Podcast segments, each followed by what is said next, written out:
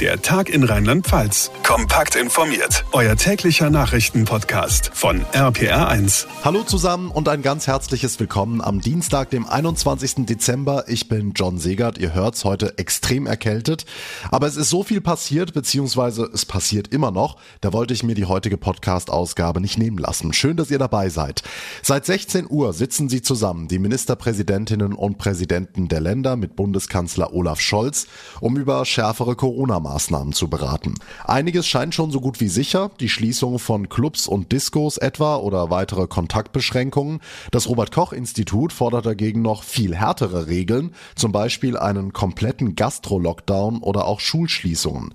Ob es wirklich so weit kommt, ob Rheinland-Pfalz da mitziehen würde, das und vieles mehr klären wir in dieser heutigen Ausgabe. Dreimal schlafen noch, dann ist Weihnachten. Und während die Vorbereitungen auf das große Fest auf Hochtouren laufen, fragen wir uns auch, was kommt da wohl nach den Feiertagen auf uns zu? Seit 16 Uhr beraten Bund und Länder über schärfere Corona-Maßnahmen, vor allem wegen der Ausbreitung der Omikron-Variante. Deshalb rät das Robert-Koch-Institut schon jetzt vor dem Fest zu drastischen neuen Regeln. RPA1-Reporter Benedikt Meise, was stellt sich das RKI denn vor? Ja, verboten werden sollen Großveranstaltungen, Bars, Clubs, Diskotheken, Sportstätten im Innenbereich und auch Restaurants sollen schließen. Die Weihnachtsferien müssten zudem verlängert werden, fordert das RKI in dem Papier. Und im Januar müsste dann überprüft werden, ob Präsenz, Distanz, Hybrid oder Wechselunterricht stattfinden kann. Alle Maßnahmen müssten ab sofort umgesetzt werden, unter anderem auch eine 3G-Regelung für Geschäfte des täglichen Bedarfs und auch für den öffentlichen Nahverkehr. Hamburg ist ja heute schon mal vorgeprescht und hat tatsächlich neue Regeln vor Weihnachten erlassen. Welche sind das? Also private Treffen sollen wohl nur noch möglich sein mit maximal zehn Leuten. Ausgenommen davon sind Kinder unter 14. Eine Sperrstunde für die Gastronomie kommt. Um 23 Uhr ist Schluss. An Neujahr um 1 Uhr. Und auch Tanzveranstaltungen werden untersagt. Für Ungeimpfte beschloss der Hamburger Senat noch schärfere Maßnahmen. Und begründet hat es Hamburgs Bürgermeister Peter Tschentscher so. Weil wir die Erfahrung gemacht haben in der Pandemie, wenn wir wissen, dass Maßnahmen erforderlich sind, dass es dann besser ist, sie sofort zu ergreifen und besser früher äh, als später in Kraft zu setzen. Ja, mal gucken, ob Bund und Länder jetzt heute Abend nachziehen. Okay, wie fallen denn die Reaktionen auf die Forderungen vom RKI und den Vorstoß aus Hamburg aus? Naja, also Patientenschützer kritisieren schon jetzt die Kommunikation der Corona-Maßnahmen und auch Bayerns Ministerpräsident Markus Söder zeigte sich irritiert darüber. Er hatte erst am Vormittag noch gesagt, zu Weihnachten selber wird es keine Einschränkungen geben. Man kann Weihnachten doch feiern. Nun ist Hamburg vorgeprescht, der Bund könnte nachziehen, da sei es schon extrem unglücklich, wenn es quasi im Stundenrhythmus neue Botschaften gebe, sagte Söder. Bund und Länder sitzen immer noch bei ihrer Kanzlerschalte zusammen, um über schärfere Maßnahmen zu beraten. Alle Infos dazu kriegt ihr jederzeit bei uns im Programm bei APA1 und dann natürlich morgen hier im Podcast. Die Infos von Benedikt Meise. Dank dir. Ohne Booster wird es schwierig, nicht nur gegen Omikron, sondern auch bei der Reiseplanung für nächsten Sommer. Die EU-Kommission hat heute entschieden, spätestens neun Monate nach der Zweitimpfung wird das EU-Impfzertifikat ungültig, wenn sich der oder die Betroffene nicht boostern lässt. Die Regel tritt am 1. Februar in Kraft. RPA1-Reporterin Sarah Geiserde für uns in Brüssel. Sarah, wie wird diese Entscheidung denn begründet? Ja, das EU-Covid-Zertifikat wurde ja im Sommer eingeführt, um in der Corona-Krise das Reisen in der EU trotzdem unkompliziert möglich zu machen. Prinzip ist einfach, in jedem EU-Land kann der QR-Code eingelesen werden und dann ist schon klar, darf die Person ohne Quarantäne oder ähnliches einreisen. Laut EU-Kommission werden die EU-Zertifikate mittlerweile in 60 Ländern und Regionen auch außerhalb der EU anerkannt und benutzt, hat sich also durchaus durchgesetzt. Allerdings ist man ja jetzt einige Monate weiter. Das Virus hat sich weiterentwickelt. Es gibt neuere Erkenntnisse und die Auffrischungsimpfung wird empfohlen. Das macht aus Sicht hier in Brüssel eben auch diese Anpassung des Impfnachweises notwendig. Okay, was heißt das jetzt für Menschen mit Doppelimpfung, also für Ungeboosterte? Ja, bis neun Monate nach der Grundimmunisierung bleibt für die alles wie bisher, was das EU-Impfzertifikat angeht. Aber nach neun Monaten läuft es eben ab. Diese Frist ist nicht zufällig gewählt. Die Auffrischungsimpfung wird aktuell nach spätestens sechs Monaten empfohlen. Und damit dann jeder noch genug Zeit hat, um sich den Booster auch zu holen, hat man hier in Brüssel nochmal drei Monate drauf gerechnet. Ab Februar ist das EU-Impfzertifikat nur noch neun Monate nach der Zweitimpfung gültig. Die Infos dazu von Sarah Geiser-D. Vielen Dank. Und mit einer Meldung zur Corona-Impfung startet auch unser Nachrichtenüberblick und den hat Marius Fraune für euch. Die STIKO empfiehlt die Boosterimpfung bereits nach drei Monaten. Grund sei der deutlich verringerte Schutz nach einer Zweifachimpfung gegenüber der Omikron-Variante. Die Empfehlung gelte ab sofort für Erwachsene, teilte die Ständige Impfkommission mit.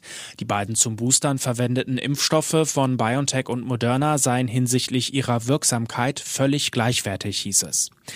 Nach der Flutkatastrophe im Ahrtal hat die Staatsanwaltschaft Koblenz den aktuellen Stand der Ermittlungen gegen den Landrat des Kreises Ahrweiler Jürgen Pföhler und eine weitere Person des Krisenstabes bekannt gegeben. Gegen sie wird wegen des Anfangsverdachts der fahrlässigen Tötung und fahrlässigen Körperverletzung im Amt ermittelt. RPA1-Reporter Sebastian Hoffmann. Bisher habe man umfassende Informationen zum Ablauf der Unwetterkatastrophe gesammelt, heißt es in einer Pressemitteilung der Staatsanwaltschaft. Dafür wurden Geo- und Wetterdaten herangezogen und rund 200 Zeugen vernommen, zum Beispiel Rettungskräfte und Personen, die sich selbst bei der Staatsanwaltschaft gemeldet hatten. Auch die Notrufe, die in der Flutnacht bei den Rettungsstellen eingegangen sind, wurden sichergestellt. In einem zweiten Schritt sollen die gesammelten Daten nun zusammengeführt und bewertet werden. Paukenschlag beim ersten FC Kaiserslautern. Markus Merck hat seine Ämter in den Kontrollgremien des Vereins zur Verfügung gestellt. Das haben die Roten Teufel jetzt auch offiziell bestätigt. RPA1-Reporter Thomas Stüber. Damit zieht sich der ehemalige Weltschiedsrichter nach zwei Jahren aus dem Aufsichts- und Beirat zurück. Die Ziele Stabilisierung und Fundament für eine sportliche Entwicklung seien erreicht, so Merck. Deshalb gebe er seine ehrenamtliche Tätigkeit beim FCK zum Jahresende ab. Bei der Mitgliederversammlung in der vergangenen Woche musste Merck viel Kritik von Fans einstecken. Der Vorwurf, er hätte sich in der Vergangenheit zu sehr in das sportliche Geschäft eingemischt. In Florida ist ein privater Dragon-Raumfrachter zur internationalen Raumstation gestartet. Er hat laut NASA rund 3000 Kilogramm Nachschub, Weihnachtsleckereien und Materialien für wissenschaftliche Experimente an Bord. Damit soll unter anderem gewebebildende Biotinte entwickelt werden. Mit der sollen per 3D-Druck körpereigene Pflaster hergestellt werden. Außerdem sollen Experimente zur Verbesserung von Krebsmedikamenten und ein spezielles Weltraumwaschmittel getestet werden. Schärfere Regeln also für die Zeit nach Weihnachten, schärfere Regeln gegen Omikron. Dabei sind ganz offensichtlich viele Menschen schon mit den geltenden Vorschriften nicht einverstanden. Gestern Abend wieder, auch in Rheinland-Pfalz, die sogenannten Montagsspaziergänge. Nicht überall blieb es beim Spazierengehen. RPA1-Reporter Olaf Holzbach. Das sind ja keine Massenveranstaltungen. Warum macht sich die Polizei trotzdem Sorgen? Ja, zum einen, weil es immer mal Ärger gibt, am Abend etwa in Ida Oberstein und Moorbach im Hunsrück. Aggressive Teilnehmer, nicht alle durften zu Ende spazieren. Noch größere Bauchschmerzen macht den Behörden aber was anderes. Schon etwas mehr als ein Verdacht. Wir stellen fest, dass sich äh, rechtes Gedankengut, rechte Organisationen drumherum tummeln und eigentlich auch Einfluss nehmen wollen. Wenn man sich diese sogenannte Szene der Sie nennen sich selbst so freien Felser anschaut, wo es dann zu Begrifflichkeiten kommt wie Wehrsportgruppen bilden und andere Dinge mehr. Innenminister Roger Levens, er sieht Staatsfeinde am Werk, die sich den allermeistens friedlichen Protest zunutze machen. Okay, dann wird sich das über die Feiertage vermutlich nicht beruhigen, oder? Nein, vermutlich nicht, zumal wie gesagt die Regeln wohl eher verschärft werden. Nochmal der Minister. Letztendlich wird es nicht jedem gefallen, dass Silvester keine Feuerwerke geben kann, dass natürlich auch Begegnungsbeschränkungen da sind. Äh, auch das ist wieder so ein Tag, wo man glauben könnte, dass es symbolkräftig wäre, dann zu demonstrieren. Das müssen wir alles im Blick halten. Und noch hinzukommen könnten Gegenveranstaltungen, etwa in Speyer gestern Abend eine Mahnwache mit 150 Menschen gegen die Proteste was die Sache nicht leichter macht. Die Montagsspaziergänge in Rheinland-Pfalz beschäftigen die Polizei. Infos von Olaf Holzbach. Früher war der Reiseverkehr rund um die Weihnachtsfeiertage ja ein Garant für Staus. Das hat sich durch Corona schlagartig geändert. Bund und Länder raten, wir haben es gehört, die Kontakte so weit wie möglich runterzufahren. Heißt auch, bei vielen fällt der Besuch bei Tante und Onkel oder bei den beliebten Schwiegereltern aus. RPA1-Reporter Ronny Thorau, die Experten erwarten deshalb in diesem Jahr zumindest keine Megastaus, ne? Ja, nein, wenigstens das Ganz so leer wie 2020 wird's wohl nicht. Da waren wir ja sogar im Teil Lockdown. Aber auch dieses Jahr spürt man da den Corona-Effekt wohl. Manche Bundesländer sind ja auch schon vorzeitig in den Weihnachtsferien. Da sind auch schon viele dann los an ihr Weihnachtsziel. Und es gibt ja auch trotzdem eindringliche Warnungen, eher daheim zu bleiben oder Kontakte zumindest zu beschränken. Und dazu kommt ja auch, dass viele einfach nicht sicher planen konnten. Da haben dann viele vielleicht auch einfach ihre Weihnachtsreiseziele aufgegeben. Okay, aber es wird zumindest etwas voller. Wo staut sich's denn am ehesten? Ja, der 22. und der 23. gelten als die Tage mit dem größten Staualarm. ADAC und ACE erwarten da vor allem in den Großräumen, also Hamburg, Berlin, Köln, Frankfurt am Main, München, eine spürbare Abreisewelle. Auch an Heiligabend in den Innenstädten wird sicher noch mal voll, weil da ja so manch panischer Last-Minute-Geschenkejäger unterwegs sein wird. Aber auf den Autobahnen, da dürfte es dann schon abflauen und spätestens ab Heiligabend Mittag, dann wird's wohl auch ruhiger in den Innenstädten. Ja, und wer so Familienwechsel macht über Weihnachten, am 25. da wird's auf den Fernstraßen wohl am ruhigsten werden. Wie sieht's mit Reisen ins Ausland aus? Wo wird's da eng?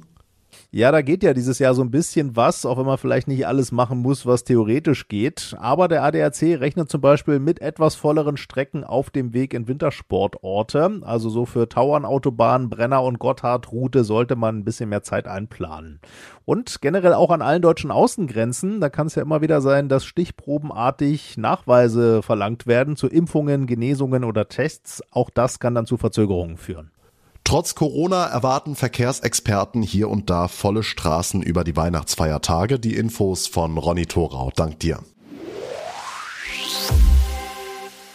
Kommen wir zu einer sehr kuriosen Nachricht, die uns heute aus Frankreich erreicht hat. In einem Auktionshaus in Paris ist heute die erste SMS der Welt aus dem Jahr 1992 als digitaler Code versteigert worden. Dieses sogenannte NFT, also das digitale Echtheitszertifikat der SMS, brachte 100.000 Euro ein. RPA1-Reporterin Dorothea Finkbeiner für uns in Paris. Doro, was stand denn überhaupt drin in der Nachricht?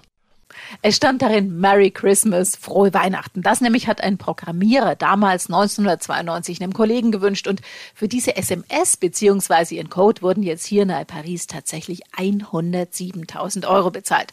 Und es ist natürlich schon ein einzigartiges Stück Hightech-Geschichte und es gibt auch immer mehr Leute, die diese NTFs, also digitalen Besitznachweise, sammeln, ungefähr so wie der Opa früher Briefmarken gesammelt hat. Vodafone will das Geld übrigens nicht behalten, sondern passend zu Weihnachten spenden. Sehr löblich. Die Infos von Doro Finkbeiner. Vielen Dank.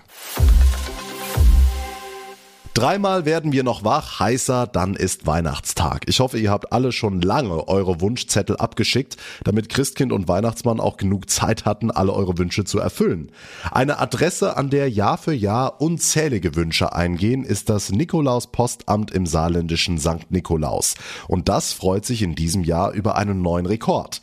Mehr als 30.000 Briefe aus aller Welt sind dort bislang eingegangen, mit den unterschiedlichsten Wünschen vom neuen Smartphone über mehr Spielzeug Spielzeug bis hin zu nicht materiellen Dingen wie dem Ende der Corona-Pandemie. Das steht wohl auf jedem Wunschzettel.